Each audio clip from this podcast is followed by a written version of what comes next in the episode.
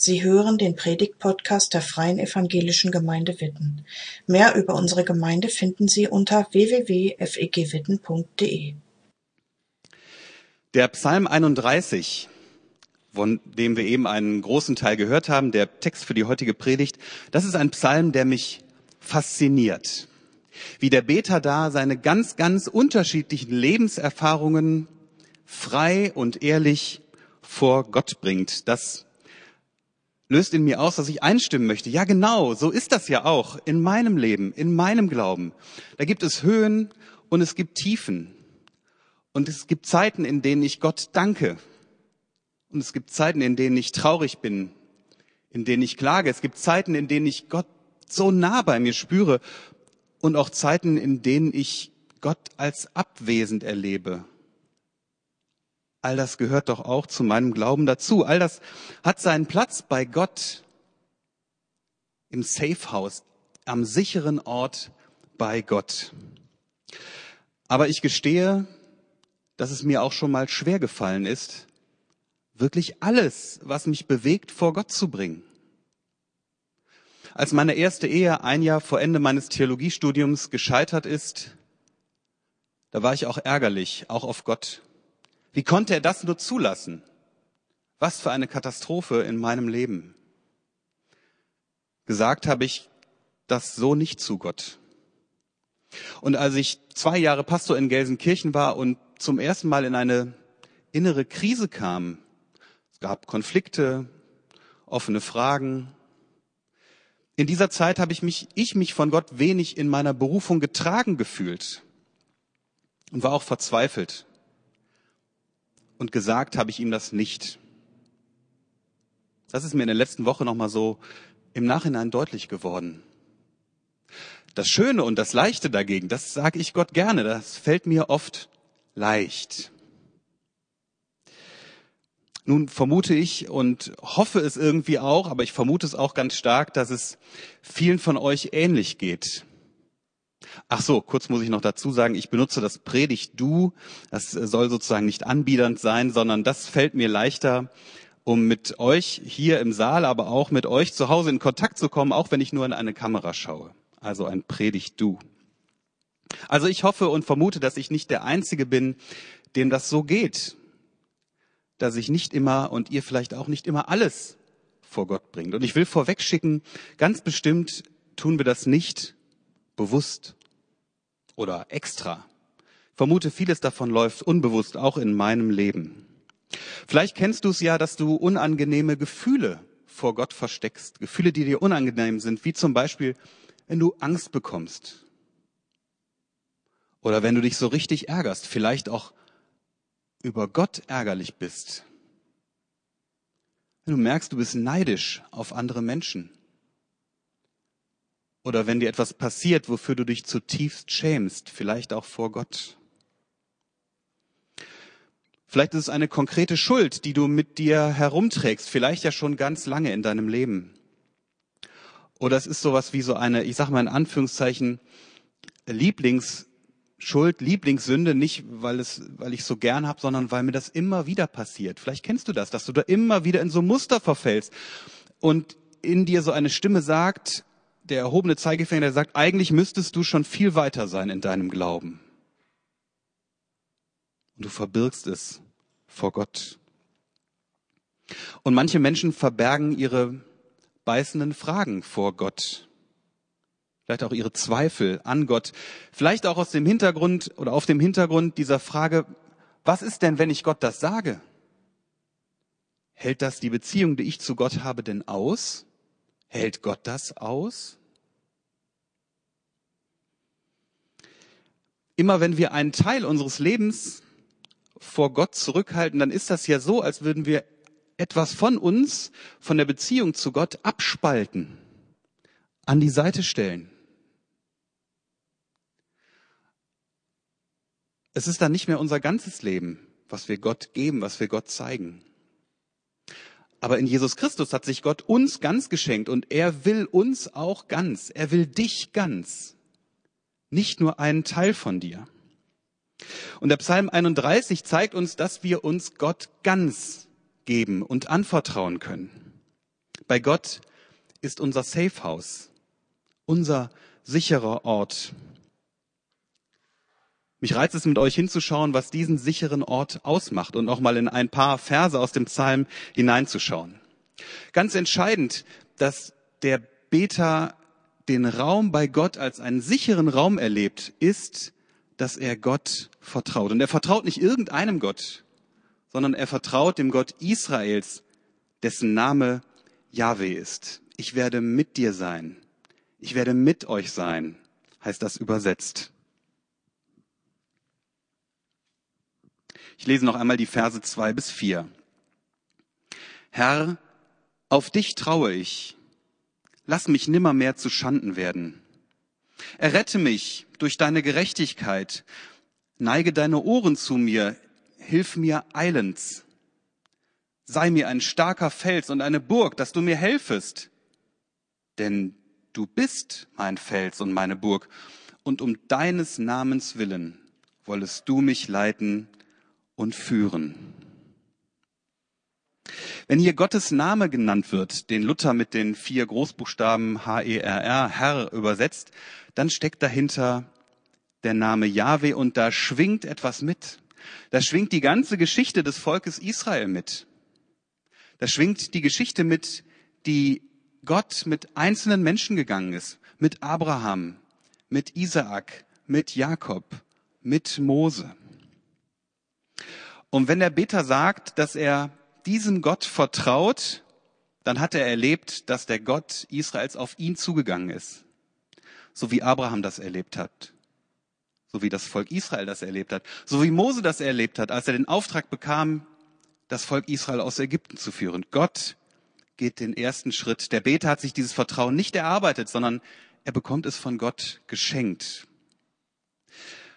Und er begegnet diesem Gott und wenn wir schauen, dann ist es der Name Gottes Yahweh im Alten Testament Programm. Es heißt, Gott ist barmherzig und gnädig und geduldig und von großer Güte. Ja, wenn nicht bei so einem Gott, wo sollten wir denn dann sonst unseren sicheren Ort haben? Wo uns ein persönliches Gegenüber Gott barmherzig, geduldig, gnädig und von großer Güte begegnet. So begegnet Gott dir auch heute noch. Bei ihm findest du deinen sicheren Ort.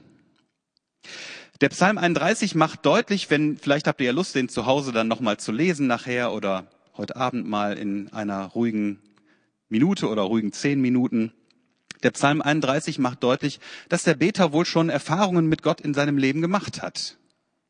Denn er bittet und bekennt gleichzeitig, dass Gott sein Fels und seine Burg ist. Das klingt ja erstmal auf den ersten Moment, im ersten Moment seltsam, aber das zeigt uns, da sind schon Erfahrungen mit Gott und deswegen bittet und dankt er sozusagen zugleich. Und deswegen sagt er auch, trotz aller Not, die der Beter erlebt,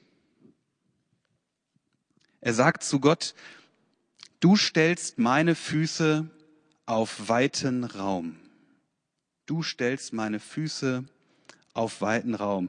Also der Beter findet sich im weiten Raum vor Gott. Und das gibt ihm Freiraum, das gibt ihm Spielraum. Da kann er alles vor Gott bringen, was ihn bewegt, alles, was ihn beschäftigt, alles, was ihn belastet der Beter erlebt, vielleicht habt ihr das noch im Ohr aus der Lesung eben, der Beter erlebt ja, dass er von Menschen bedrängt wird und dass er sich fühlt, als würden sie ihn einfangen wollen wie in einem Netz. Und wenn wir uns das vorstellen, in einem Netz eingefangen zu sein, dann ist das eng. Bei Gott dagegen erlebt der Beter, dass er aufatmen kann. Nicht nur mal kurz durchatmen. Er kann wirklich aufatmen. Da ist wirklich Raum zum Leben. Das macht diesen sicheren Ort bei Gott aus da kannst du dich entfalten. Da musst du auch nicht nur lieb und brav sein. Der Psalmbeter, über dem Psalm steht, dass es ein Psalm Davids ist, der Psalmbeter zeigt das, indem er ganz, ganz ehrlich zu Gott klagt. Und er klagt sehr, sehr bitter, obwohl er Gott vertraut. Na, wir wundern uns wieder. Das ist doch seltsam. Er vertraut doch Gott. Wieso muss er da so bitterlich klagen? Beides ist gleichzeitig möglich.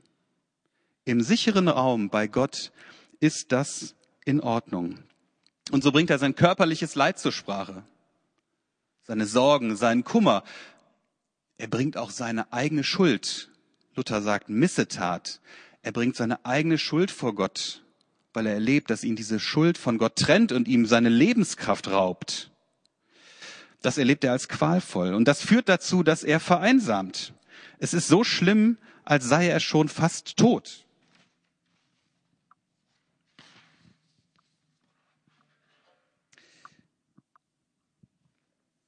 In Vers 13 heißt es, ich bin vergessen im Herzen wie ein Toter. Ich bin geworden wie ein zerbrochenes Gefäß. Als dieser Psalm gedichtet wurde, da gab es noch keinen Patex oder Uhu Plus Kleber, so dass man ein zerbrochenes Gefäß einfach mal wieder zusammenkleben konnte. Nein, das konnte man damals auf den Müll schmeißen. Und der Beter drückt damit aus, es gibt für mich eigentlich keine Hoffnung mehr. Da ist nichts mehr. Es ist alles kaputt. Und doch ist der Raum bei Gott für ihn so sicher, dass er sich traut, Gott sogar diese Hoffnungslosigkeit, diese Ausweglosigkeit zu bitten, obwohl er Gott vertraut. Und er erlebt bei Gott, dass Gott sein Elend ansieht. Er dankt Gott dafür. Danke, dass du mein Elend anschaust, dass du die Not meiner Seele kennst. Er erlebt also, dass Gott nicht wegschaut und sagt, Papalapap, na stell dich mal nicht so an. Reiß dich mal zusammen. Und Gott sagt nicht zu ihm, entschuldige mal bitte, hast du nicht eben gesagt, du vertraust mir? Wieso kommt denn jetzt so eine Hoffnungslosigkeit? Ich möchte mal was von dem Vertrauen sehen. Nein, so ist Gott nicht, sondern Gott sieht sein Elend an und gibt diesem Beter so Würde. Das Elend ist es wert, angeschaut zu werden. Gott lässt den Beter also nicht im Stich, sondern er wendet sich ihm zu. Er wendet sich ihm so doll, so intensiv zu, dass der Beter sogar seine Hassgefühle, Hassgefühle anderen Menschen gegenüber vor Gott offenbaren kann. Für uns klingt das befremdlich. Ich wüsste nicht, ob ich schon mal Hassgefühle anderen Menschen gegenüber gehabt habe, weil sie nicht an den Gott, an Jesus Christus glauben, an den ich glaube. Der Beter äußert auch diese Hassgefühle vor Gott. Er erlebt es im weiten Raum vor Gott. Kann ich das sagen? Da bin ich angenommen mit allem, was zu mir gehört. Und es geht so weit, dass er Gott sein ganzes Leben ausliefert, sein ganzes Leben. Noch einmal die Verse 6, 15 und 16. Der erste Teil des Verse 6 ist übrigens ähm, ist das, was Jesus am Kreuz sagt, kurz bevor er stirbt, im Lukasevangelium. In deine Hände befehle ich meinen Geist. Du hast mich erlöst, Herr, du treuer Gott. Ich aber, Herr, hoffe auf dich und spreche, du bist mein Gott. Meine Zeit steht in deinen Händen. Das ganze Leben, komplett mit allem drum und dran, geht in Gottes Machtbereich über. Der Beter übereignet sein eigenes Leben komplett mit allem drum und dran Gott und es gehört nicht mehr ihm, sondern Gott. Nichts ist ausgespart. Und wenn ihr diesen Psalm nochmal bis ganz bis zum Ende lest, es kommen noch einige Verse hinterher, dann merkt ihr, dass noch mehr dazu gehört. Auch unter anderem, dass der Beter Gott als abwesend erlebt in seinem Leben. Mir ist so deutlich geworden und wichtig geworden, dass diese ganze Art und Weise, wie der Beter von Psalm 31 betet, dass er uns ein Vorbild ist. Ein Vorbild in unserer Art und Weise, wie wir unser Leben mit Jesus Christus, mit Gott führen können. Wir dürfen Gott unser Vertrauen zeigen und gleichzeitig Angst haben. Das musst du nicht vor Gott verstecken, auch wenn sich das so gegensätzlich anhört. Wir dürfen Gott danken und gleichzeitig klagen.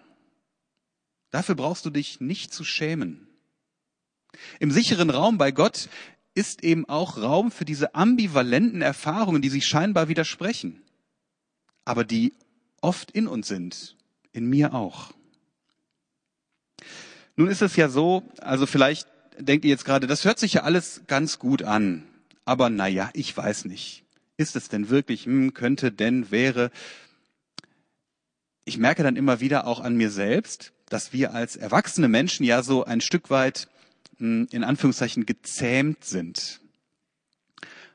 Wir kennen ganz viele Regeln und Normen und wissen, das und das macht man nicht und so und so sagt man das aber nicht. Kann ich denn da wirklich alles vor Gott sagen? Ist das denn wirklich so? Und ich habe überlegt, was könnte uns denn helfen? Was könnte dir zu Hause helfen, wirklich alles vor Gott zu bringen? Alles im Gespräch vor Gott zu bringen, ungeschminkt und unzensiert. Und ich habe gedacht und finde, wir können von Kindern lernen. Das ist ja euer Jahresschwerpunkt als Gemeinde, als Kinder spürbar befreit leben. Wir können nämlich von Kindern lernen, dass sie alles, was sie bewegt, unmittelbar, ohne Zwischeninstanz, unmittelbar ins Gespräch bringen. Also Kinder sind ja so, dass sie nicht jetzt groß drüber nachdenken, ob sie das, was sie denken und was sie fühlen, ob sie das jetzt mal äußern dürfen. Wir erleben das mit einer vierjährigen und einer einjährigen Tochter sehr deutlich. Die Kinder sind sehr unmittelbar und sehr spontan uns gegenüber und sagen alles, was sie denken und fühlen und wollen. Und das ist manchmal ganz schön energiegeladen. Und manchmal ist das auch ganz schön laut. Wir können von Kindern lernen. Unmittelbar und spontan, so wie Kinder das tun, auch das, was uns bewegt, vor Gott zu äußern. Und wir können das, weil der Psalmbeter uns zeigt, dass Gott das, was wir bringen, egal wie deftig und kräftig das auch ist, Gott hält das aus. Er hält es nicht nur aus, er würdigt das sogar. Er sieht es an. Er gibt dem einen Wert. Bei Gott ist wirklich ein Safe House, ein sicherer Ort, ein sicherer Raum. Vielleicht geht es dir ja so, dass du heute Morgen denkst, oh ja, das kann ich ja mal ganz neu entdecken. Oder vielleicht entdeckst du es auch zum ersten Mal und sagst, das war mir eher neu. Das habe ich noch gar nicht gehört. Also Gottes sicheren Ort entdecken, das ist toll. Und ich habe gedacht, aber wichtig ist mir auch, dass wir das nicht nur entdecken und anschauen, das ist schon mal wichtig, die erste Voraussetzung, aber es geht auch darum, es zu erleben. Und um das zu erleben, habe ich äh, mir eine kleine Challenge für euch überlegt, eine kleine Herausforderung. Also, wenn ihr mögt, wenn ihr mögt, dann denkt doch mal kurz nach, was in deinem Leben ist es, welcher eine Punkt, es geht jetzt einfach erstmal nur um einen Punkt, welcher eine Punkt ist es? Welches Thema? Welche konkrete Schuld? Was für ein Gefühl? Was hältst du vor Gott zurück? Bis jetzt. Unbewusst oder bewusst. Das spielt keine Rolle. Was hältst du innerlich vor Gott zurück? Vielleicht hast du ja jetzt was. Vielleicht geht dir auch später im Laufe des Tages nochmal was durch den Kopf. Dann ist die Challenge, die Herausforderung für dich, dieses Thema, diesen Punkt, diese Schuld in den nächsten 48 Stunden, weil ich glaube, dass wenn es in den nächsten 48 Stunden nicht passiert, gar nichts passiert. Aber in den nächsten 48 Stunden im Gespräch vor Gott zu bringen. Probiert es doch mal aus. Sagt Gott das. Und wie reagiert Gott dann? Das ist spannend. Wie erlebt ihr das, dass er antwortet? Ist gleichzeitig so eine kleine Übung, auch Gottes Stimme zu hören. Was sagt er dir? Und wenn du sagst, oh ja, das reizt mich, dann habe ich noch eine kleine Anregung, eine Hilfe. Du kannst nämlich dieses Gespräch, was du mit Gott führst, auch aufschreiben. Ein Gespräch mit Gott. In wörtlicher Rede, in verteilten Rollen. Also ich würde anfangen zum Beispiel und würde sagen, himmlischer Vater, mir ist deutlich geworden, ich habe über folgendes Thema noch nie mit dir gesprochen. Ich möchte das jetzt tun und bringe das jetzt vor dich und dann schreibe ich das auf und dann mache ich den nächsten Schritt und schreibe auf, was Gott mir antwortet, was ich höre. Und dann geht das so weiter und es entsteht ein Dialog. Und der große Vorteil daran ist, dass die Gedanken beim Schreiben langsam werden und dass du das, was da entsteht in dir und zwischen dir und Gott, sichtbar vor dir hast. Also wenn ihr mögt, Schreibt es auf.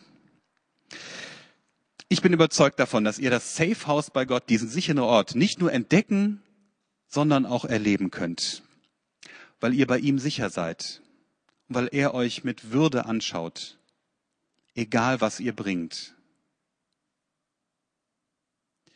Nun ist es ja so, dass wir bis jetzt doch sehr bei uns waren, bei uns und unserer persönlichen Beziehung zu Gott, du bei deiner, ich auch bei meiner in der Predigtvorbereitung. Deswegen lasst uns den Blick zum Ende hin doch nochmal weiten.